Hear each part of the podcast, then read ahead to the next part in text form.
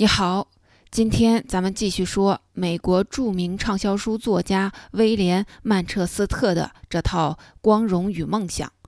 这套书讲述了美国1932年到1972年的断代史，内容涉及政治、经济、战争、生活、文化等方方面面。这套书一共有大概一百五十万字，我会分为七集为您讲述书中的精髓。在上一集中，我们是站在时间的角度重新分析了一遍日本战败的原因。其实，当时还有一个巨大的不确定因素在左右着战争走向，那就是原子弹的研制。简单说，在当时，轴心国和同盟国只要任何一方先制造出原子弹，本质上这一方就已经赢了。什么综合国力、战略、武器都不重要了。只要这一个因素就能直接决定战争的走向。我们现在知道，投向日本的两颗原子弹提前结束了第二次世界大战，把战争的损失降到了最小。这对人类来说是一件好事儿，但是当时的人可不这么看。原子弹在当时是个全新未知的东西，一方面，这个东西到底能不能造出来，什么时候造出来？造出来之后，对美国人自己有没有威胁？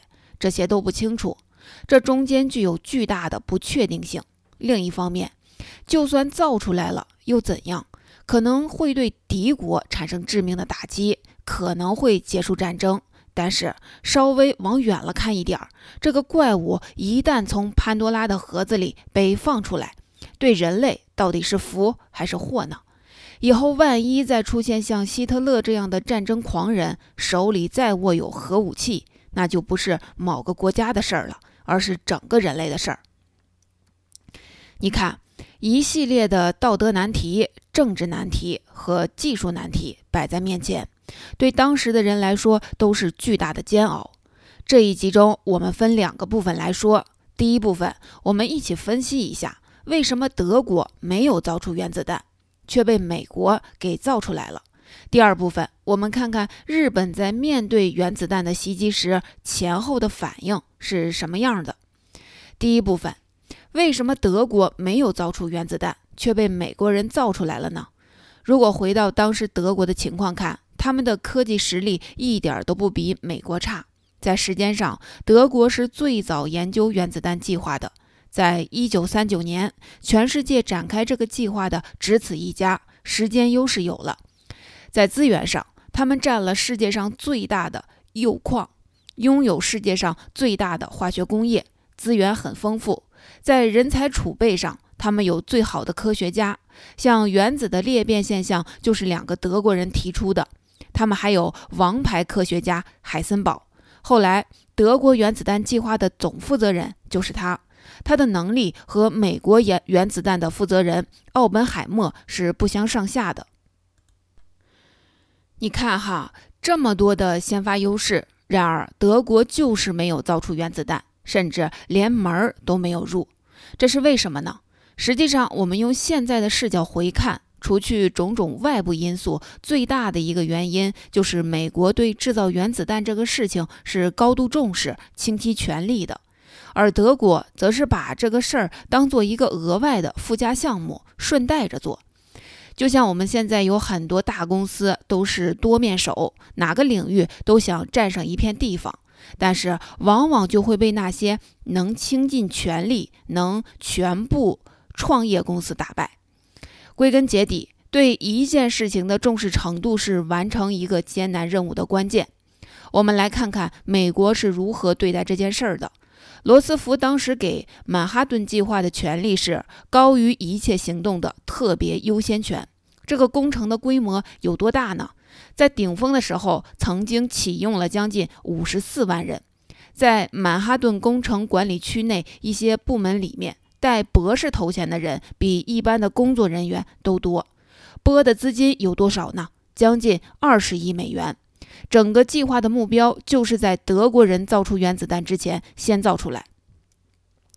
不过有意思的是，美国当时并不知道德国的进度，只能靠瞎猜。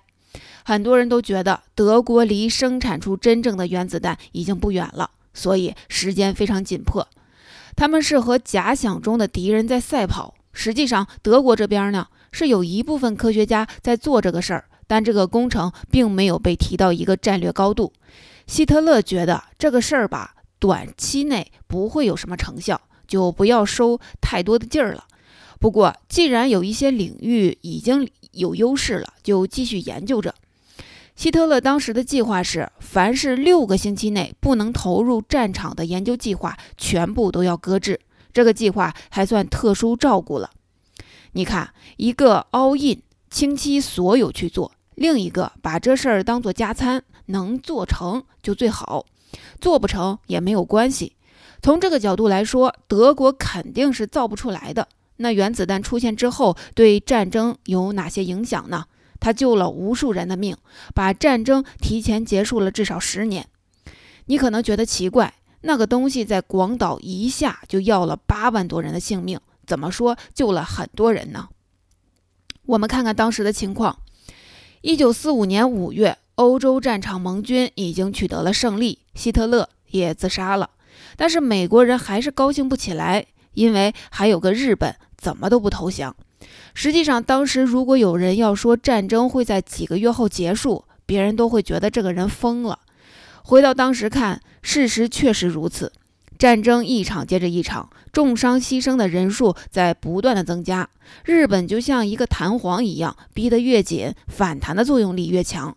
你看，攻打不足八平方英里、到处都是火山灰的硫磺岛，就赔上了美军将近三万人；攻打冲绳岛。赔上了将近八万多人。如果日本在一些外围的岛屿都这么个反抗法，那登陆本土都不知道会是一个什么样的情况。麦克阿瑟当时就说，日本陆军大概有五六百万人，有数千吨炸药藏在地下洞穴里，而且他们正从中国撤兵保卫日本本土，光是登陆估计就得死五万多人。这都是最保守的估计。再往后就难说了，战争最少得打上十年。实际上，美军当时就是这么计划的。可是就在同年的七月，原子弹研制成功，试爆也是相当的顺利。就这样，美国在警告无效的情况下，先后扔下了两颗原子弹，广岛和长崎被夷为了平地。我们现在通常都是说，日本在知道了原子弹的攻击后，立马无条件的投降了。其实这都是戏剧性的说辞，人们喜欢用这种说辞来讽刺日本那种不见棺材不落泪的态度。其实真实的情况并不是这样，真实的情况要比想象中惊险得多。我们把时间切回到美国向日本投掷原子弹前的那一刻。从一九四五年二月开始，美国就开始对日本进行战略轰炸和代号为“饥饿战役”的水雷封锁。战略轰炸就是朝日本本土大量的扔燃烧弹和炸弹。从二月到七月，短短五个月的时间，就朝日本扔了十六万吨各式炸药。日本的大部分城市都已经受到了大面积的摧毁，有的攻击一晚上就能造成十万人死亡。这种攻击的破坏力比原子弹还要大，所以说，单纯要是拿数字来衡量死亡人数的话，原子弹对于日本来说，充其量就是一枚大一点的炸弹罢了。相比于其他战役的伤亡，它造成的伤亡人数也算是小的了。大规模的轰炸，这是一招；还有一招就是用水雷封锁所有的港口和航线，从海上彻底切断日本的供给。日本的运输船几乎就出不来海，整个战术的目的也很简单：你再顽强也得吃饭呀。现在粮食都给你断了，你还不投降？简单说，当时的日本已经是穷途末路了。战斗的性质已经不是军人和军人之间的对决，战场已经变成了对平民的屠宰场。日本是必败无疑的。那你可能会说，日本不是还有那些专搞自杀的神风特工队吗？这好歹也是战斗力呀！其实神风特工队的破坏力对美军来说根本不大，它带来的影响更多的是心理层面的。一开始，美军确实没有见过这样的战斗模式，他们觉得自己不是和人类在战斗，简直就是和外星人在战斗。那么多飞机冲过来，就是要和自己同归于尽，谁一开始心里都会哆嗦呀。但是到后期，那些所谓的自杀式攻击对美军造成的破坏力就微乎其微了。原因有二：首先是稍微有点技术的飞行员都差不多被用完了，剩下的都是些刚刚上飞机、练习时间还不到一天的高中生。这些新手接到的任务是见到敌人的军舰往上撞就行了，但是要撞也得撞得准呀。很多新手面对美军防空炮火的阻击，心态稍微一波动，就一头栽海里去了，连飞机都开不稳，更别说精准的撞击了。还有一个原因就是发展到后期，美军的武器装备升级飞速，而且经过几次战斗，也总结出了一些应对自杀式袭击的经验。在他们密集的防空火力的封锁下，那些飞机简直就像活靶子一样，根本就靠不到跟前儿。据资料显示，后期神风特工队击沉美军船只的概率连百分之三都不到，大量的士兵就被当做了炮灰。所以总的来说，日本当时的战斗方式除了靠人拼之外，也没有更好的方式了。美国遇到这样的局面真是不好处理，眼看他就是不行了，但是要拿下他，又得至少搭上自己这边至少一百万的兵力，真是狗咬刺猬，无从下嘴。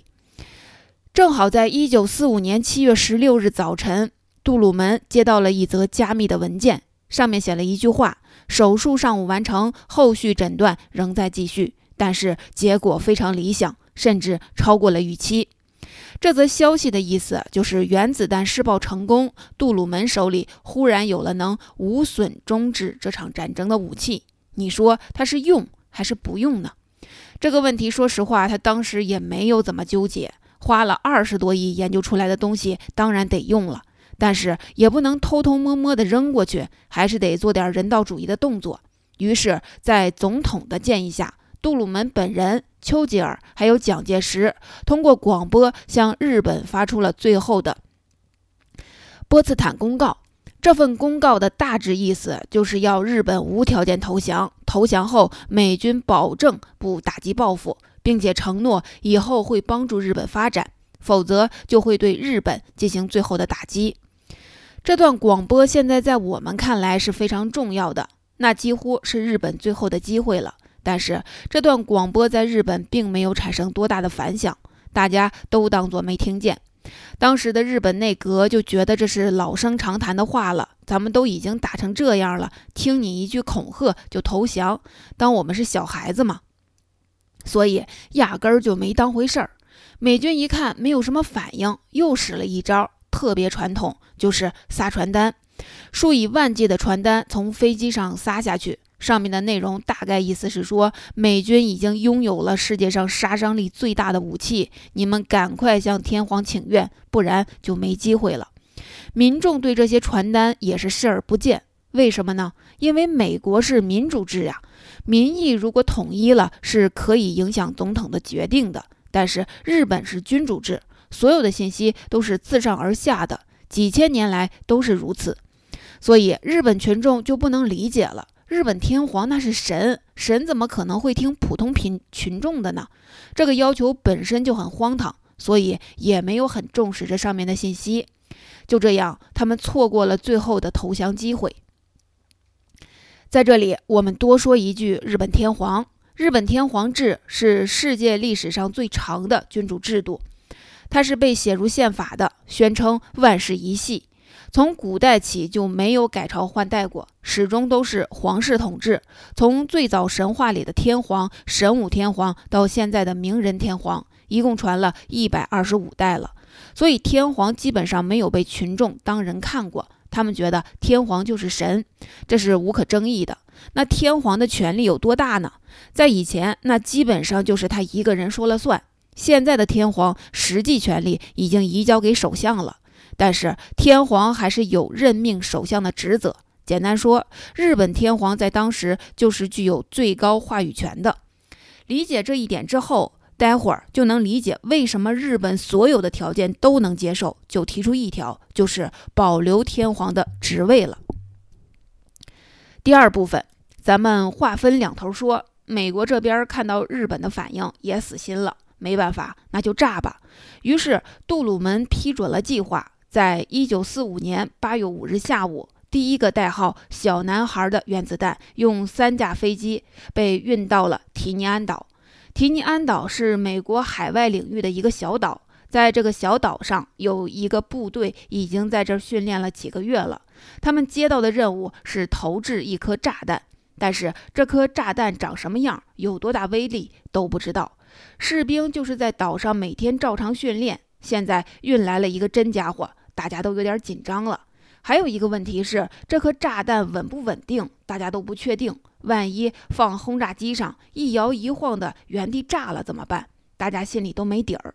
于是有一位这个项目的负责人提议，在飞机上临时组装原子弹。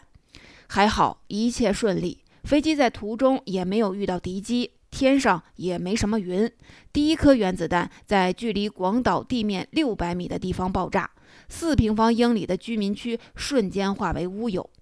一开始，日本政府并不知道广岛已经被夷为平地了，他们只是没有办法和广岛取得联系，没人知道为什么。后来是有人派了一架飞机转了一圈，回来后报告说广岛已经成废墟了。日本人才知道，前面美国说的那个终极武器不是吓唬人的。不过，这还不是让日本天皇最绝望的。更让他们绝望的是，这个时候接到了苏联向日本宣战的消息。你可能觉得奇怪，为什么偏偏在这个时刻苏联向日本宣战了呢？这不是落井下石吗？对呀，就是落井下石，釜底抽薪。其实这是几个月前罗斯福在雅尔塔会议上与斯大林达成的交易。罗斯福为了让斯大林出兵，答应了斯大林很多条件。最后，斯大林同意出兵中国东北。现在有一种说法是说，罗斯福在雅尔塔会议上和斯大林签的协议是罗斯福一生最愚蠢的协议，是他在病危之后神志不清的情况下做出的决定。因为最后不管苏联出不出兵，结局都是一样的，结果白白让苏联捡了个大便宜。其实，我们要回到当时的情况看，根本不是这样。苏联在这个时候的加入是有重要战略意义的。罗斯福的这个决策其实很英明。为什么这么说呢？你看，在雅尔塔会议开召开时，原子弹还没有被研制出来，美国和日本的战事还处在焦灼的状态。虽然看起来美国是有优势的，但是要获得最终的胜利，也明显要付出巨大的代价。首先，这一点是明确的。其次，就日本当时得知广岛被炸后的反应来看，原子弹并不是压垮他们的最后一根稻草。最让他们崩溃的就是苏联的介入。当时日本一直奉行的战略是“满蒙生命线论”，就是把东北一带当做最后的大本营。日本对东北地区的投入比在本土的军事投入都要大，他们是不怕战败的，因为他们觉得自己有最后可以退守的地方。丢了中途岛，还有瓜岛；丢了瓜岛，还有硫磺岛；丢了硫磺岛，还有琉球。我们这样推推下去，作为岛国的日本，丢掉九州还有四国，丢掉四国还有本州，丢掉本州还有北海道。最后，哪怕丢掉北海道，还有满蒙，最终还有个大本营在中国大陆上。现在可好，老底儿被苏联给抄了，这一下能不急吗？我们再从日本知道广岛爆炸后的反应来看，广岛是八月六日早上八点十五分被炸的。接下来的三天，日本一点反应也没有，并没有开什么大会。大家好像觉得这就是一颗大一点的炸弹罢了。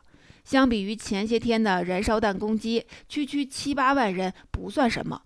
一直到九日早上，日本得知苏联出兵后，才开了一场最高的战争会议。而在会议上，大家商量的主题还不是广岛的事儿，而是苏联的事儿。会开到一半儿，到中午的时候，他们才得知长崎又出事儿了。这一下，天皇的信心才算是彻底崩溃了。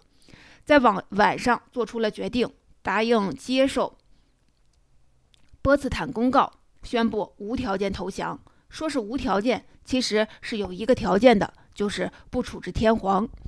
那你以为天皇下令投降就真投降了吗？还没有那么顺利。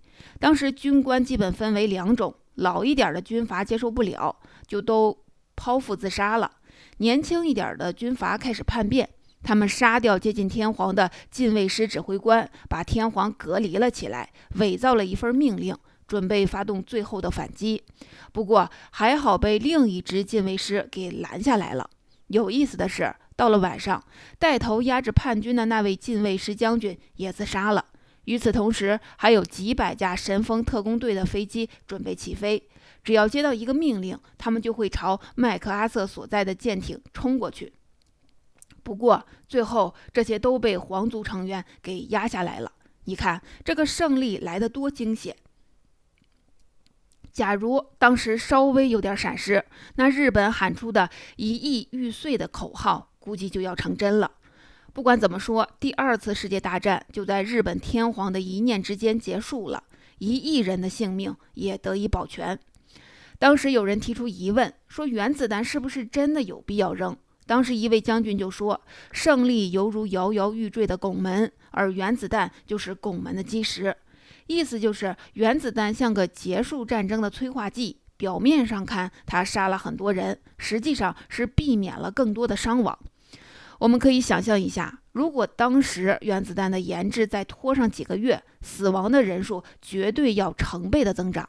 一个国家的命运在一个人的一念之间就决定了。历史有时候就是这么的蹊跷。总的来说，二战给人类带来了巨大的痛苦，是人类的一场噩梦。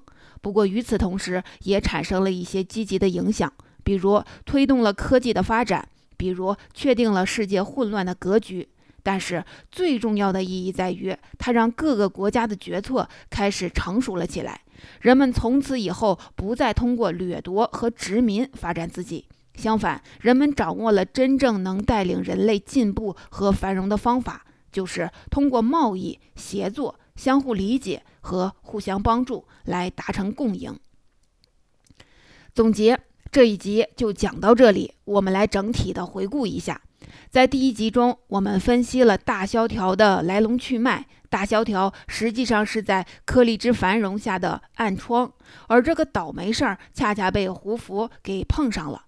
我们分析了胡佛的性格特征和做事风格。表面上看，他是个自由市场理论的支持者。实际上，他在面对大萧条时也是忍不住做了很多事儿，但是效果都不好。他的干预手段并没有让经济好转，反而让大萧条愈演愈烈。从此，胡佛就和大萧条画上了等号。在第二集中，我们重点介绍了罗斯福的性格特征和做事风格。他依靠巨大的个人魅力和持续推出新政策，让经济开始好转。表面上看，他的政策好像和胡佛的截然不同，但通过我们的分析发现，他的新政其实和胡佛差不多，只不过手段更强硬。总结起来就是，罗斯福和胡佛其实都没有让美国的经济从大萧条的泥坑中走出来，他们都是用了一些杀鸡取卵的招数，通过损害自由市场的长远利益来刺激经济的短期增长。幸运的是，罗斯福遇到了一场战争。第三集中，我们一起了解了珍珠港事件的来龙去脉，从时间的角度重新分析了日本战败的原因。在加入二战后，美国的经济才开始复苏，他们是越战越强，而日本是越战越热。归根结底，是因为日本从一开始就站在了时间的反面。第四集中，我们了解了原子弹的制造过程和它给战争带来的影响。德国没有制造出原子弹的根本原因是不重视，而美国则把这个工程当做了一个战略工程，倾其所有的去研发。最后的结果就是美国赢得了战争的主导权。我们还讲了日本在投降前的境况，他们并不是像我们平时说的一下就无条件投降了，而是经历了很多内部的冲突，最后才在千钧一发的时刻保证了投降仪式的顺利进行。通过这本书，作者颠覆了美国平时在我们脑海中一向光荣伟大的形象。我们可以看出，美国也是从一个最惨的境况一步一步走到今天这个位置的。任何的伟大都不是平白无故的，一个国家就像一个人一样，也得经历苦难才能成熟。在下一集中，我们说一位将军，他就是大名鼎鼎的道格拉斯·麦克阿瑟。为什么要说他呢？因为发生在他身上的故事，对我们现代人有很重要的借鉴意义。他的一生其实贯穿了美国二十世纪上半叶，很多重大历史事件都有他的身影。他留下的战绩和荣誉也是数不胜数。但是就在他七十岁的时候，发生了一件大事儿，他被当时的总统杜鲁门公开撤职，落得一个晚节不保。究竟发生了什么事儿？麦克阿瑟是个什么样的人？我们能从他身上获得什么启发呢？下一集为您讲述。